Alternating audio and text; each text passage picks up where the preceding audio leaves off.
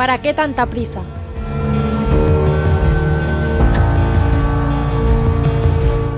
¿Para qué tanta prisa? Preguntas siempre ante la premiante solicitud de esa voz que te llama en lo más profundo de tu alma.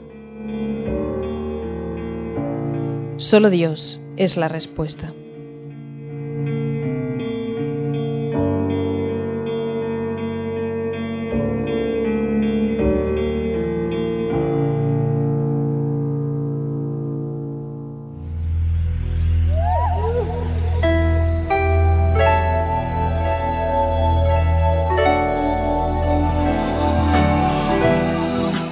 Ginebra, 16 de julio. Estábamos en el comienzo del transcurso de nuestro viaje a orillas del lago Lemán, en medio de unos oscuros y casi selváticos matorrales en los que habíamos disimulado, fuera de la recta carretera, nuestra tienda de campaña. Nos dedicábamos en aquella noche de julio, bajo el cielo sereno de Ginebra, a hacer algo que te apasiona, ver estrellas. ¿Y aquella? Aquella es Alpha Centauri, la estrella más cercana a la Tierra. ¿Y aquella? Aquella es... mm, Sirio, una de las más brillantes. ¿Y la estrella de la mañana? Aquella. A esa hora la luz blanquecina de las farolas silueteaba débilmente el severo contorno de la ciudad, dormida entre los puentes que unen, sobre el Ródano, la pequeña isla de Rosso. En la oscuridad de la noche se erguía como un fantástico centinela blanco, la llamarada acuática del surtidor. Era arriesgado el lugar que habías elegido para instalar la tienda, pero me tranquilizabas diciéndome Esto es el paraíso. Y además, no te preocupes. A estas horas nadie nos dirá nada. Debemos ser los únicos despiertos en toda Suiza. Luego te metiste dentro de la tienda y estuviste tocando durante largo rato la armónica, equivocándote una y otra vez en varias notas, como siempre. Te quedaste en silencio, pensativa. En esos momentos dices cosas insospechadas. ¿Sabes qué? Pienso que cada uno tiene su propia estrella. Venga, hombre. No, no te rías. No tiene nada que ver con la astrología. Cada uno tiene su propia estrella, su propia luz, su propio destino. Vamos a dormir. Debemos ser los únicos despiertos en toda Suiza. Apagamos la linterna, hiciste como que cerrabas los ojos y te dormías. Pero no dormías. Pensabas en esa luz tan cercana que te ilumina, en ese Dios que desde siempre, mucho antes de la primera madrugada del mundo, ya pensaba en ti. Tenía un designio maravilloso para ti, te quería feliz. Para ti había diseñado el mundo, los días, el cielo, la luz, el sol, las maravillas todas de la naturaleza, los lagos, el mar.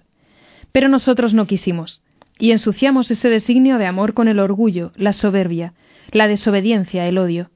Y nacieron como un vómito amargo el pecado y la noche, la tierra reseca y la oscuridad, la triste orilla del hombre y su miseria. La cruz, esa fue su llamada definitiva. Desde ahí todavía nos sigue llamando, nos sigue sonriendo con su rostro desfigurado por las cicatrices. Lleva veinte siglos ahí, clavado, esperándonos, convocándonos al amor. El techo de nuestra tienda de campaña se iluminó de repente con una fuerte luz anaranjada. Sal a ver qué pasa. Fuera me deslumbró el potente foco de una linterna que me apuntaba a la cara. ¿Qué sucede? Insistías desde dentro. Sucedía que desgraciadamente no éramos los únicos despiertos en todo el país y que un guardia suizo, y no precisamente del Vaticano, nos ordenaba con voz seca que nos marcháramos inmediatamente de allí. ¡Qué mala suerte! Te lamentabas mientras recogías bajo la mirada severa del guardia a regañadientes tu mochila roja, tu armónica y tu viejo atlas del universo. Desmontamos la tienda, pagamos nuestra multa y nos fuimos cabizbajas como un nuevo Adán expulsado de su pequeño paraíso. ¡Qué lástima! Con lo bien que se veían las estrellas desde aquí. Aunque reconocías que solo a ti se te ocurre plantar tu tienda de campaña en medio de uno de los mejores jardines de Ginebra. Ginebra, 17 de julio. Al día siguiente, después de asistir a la misa del domingo en Notre Dame, paseábamos por las orillas del lago con bastante sueño. La noche anterior habíamos tardado varias horas en encontrar un buen lugar para acampar. Tú y tu manía de ver estrellas. Cruzamos el puente de Mont Blanc, vimos el reloj de flores del jardín inglés y recorrimos el lago Espigón hasta llegar al pie del surtidor. ¿Cuánto mide? ¿140 metros? ¡Qué barbaridad! Se veía venir.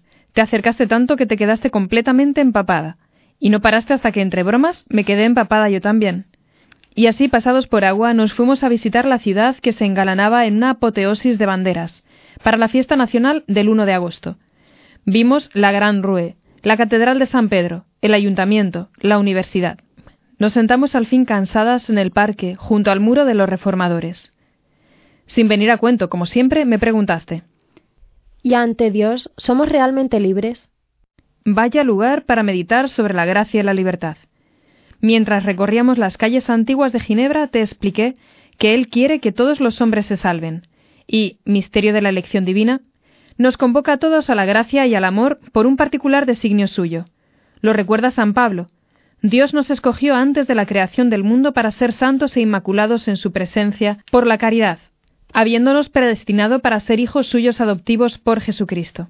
¿Predestinados? Sí, predestinados.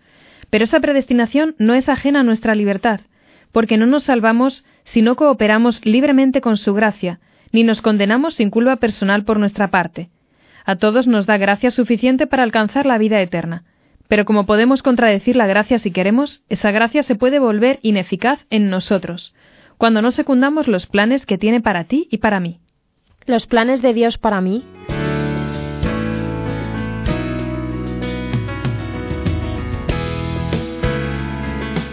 Sentados a la orilla del lago mientras esperábamos el barco que nos llevaría hacia la otra orilla, hicimos un rato de oración con el Evangelio de San Mateo, contemplando la escena en la que Pilato condena a muerte a Jesús. Estábamos en un paraje tranquilo, en el que estaba prohibido el baño. El agua reflejaba plácidamente, en un silencio roto solo por el estruendo de las palomas, el azul sereno del cielo. De vez en cuando pasaban varios cisnes de pausados movimientos blancos. Y tú leías aquel pasaje de la epístola a los romanos. El Espíritu acude en ayuda de nuestra flaqueza, pues no sabemos lo que debemos pedir como nos conviene, pero el mismo Espíritu intercede por nosotros con gemidos inefables. Y el que sondea los corazones sabe cuál es el deseo del Espíritu, porque intercede según Dios en favor de los santos. Los cisnes se acercaban confiados.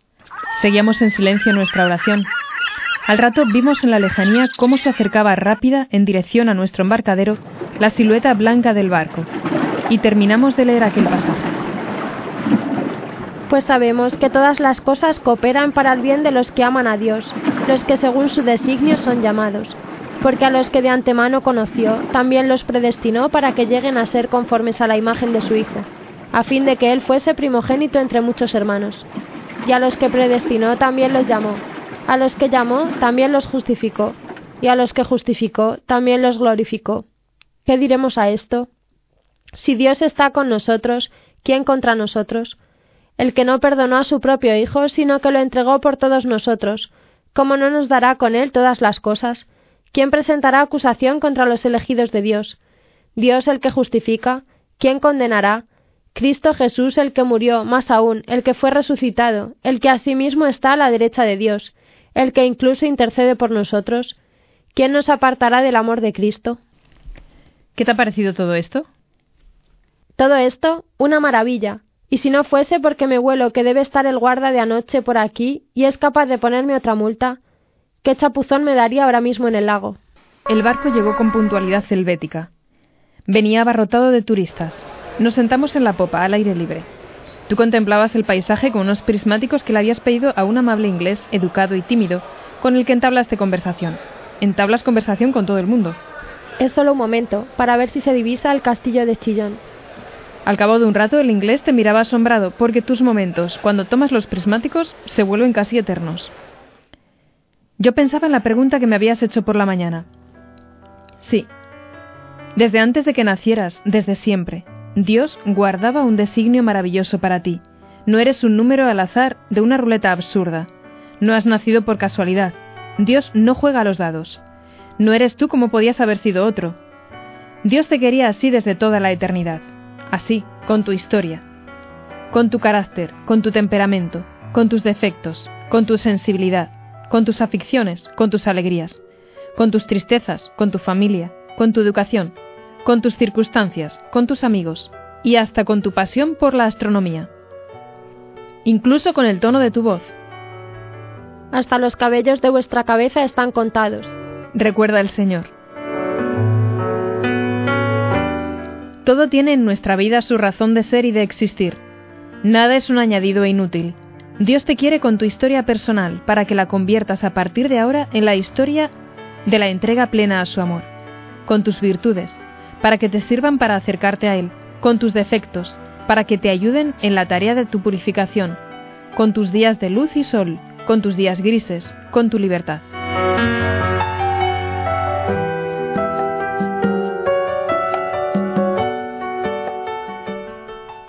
Ese camino es un camino de libertad. Lo recorrerás si quieres. Recordaba San Pablo que estamos llamados a la libertad. Dios no te consulta, no te pide tu opinión, te dice, Yo te he redimido, te he llamado por tu nombre, tú eres mío. Eres suyo, ¿te das cuenta? Eres suyo. Todo de Dios. Pero su designio sobre ti, un designio de amor, la historia personal que Él quiere que vivas, solo se hará realidad como al principio de la historia del hombre, si tú quieres. Si tú quieres esas cualidades que te ha dado como una semilla para que la cultives, darán frutos insospechados de santidad. Si tú quieres, si correspondes a su gracia, tu vida puede convertirse en una historia maravillosa, solo si tú quieres, si le quieres. Eh, excuse me, ¿podría devolverme mis prismáticos? Es que me gustaría mirar a mí también.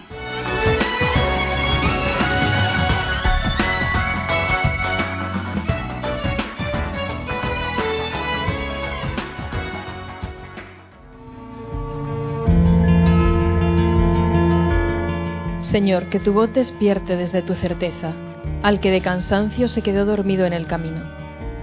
Préstame tus brazos para incorporarme nuevo y decidido, para saber que sí se puede, con el mismo brío, y entonces caminaré hacia ti porque sí he creído que siempre se puede, se puede, sí se puede.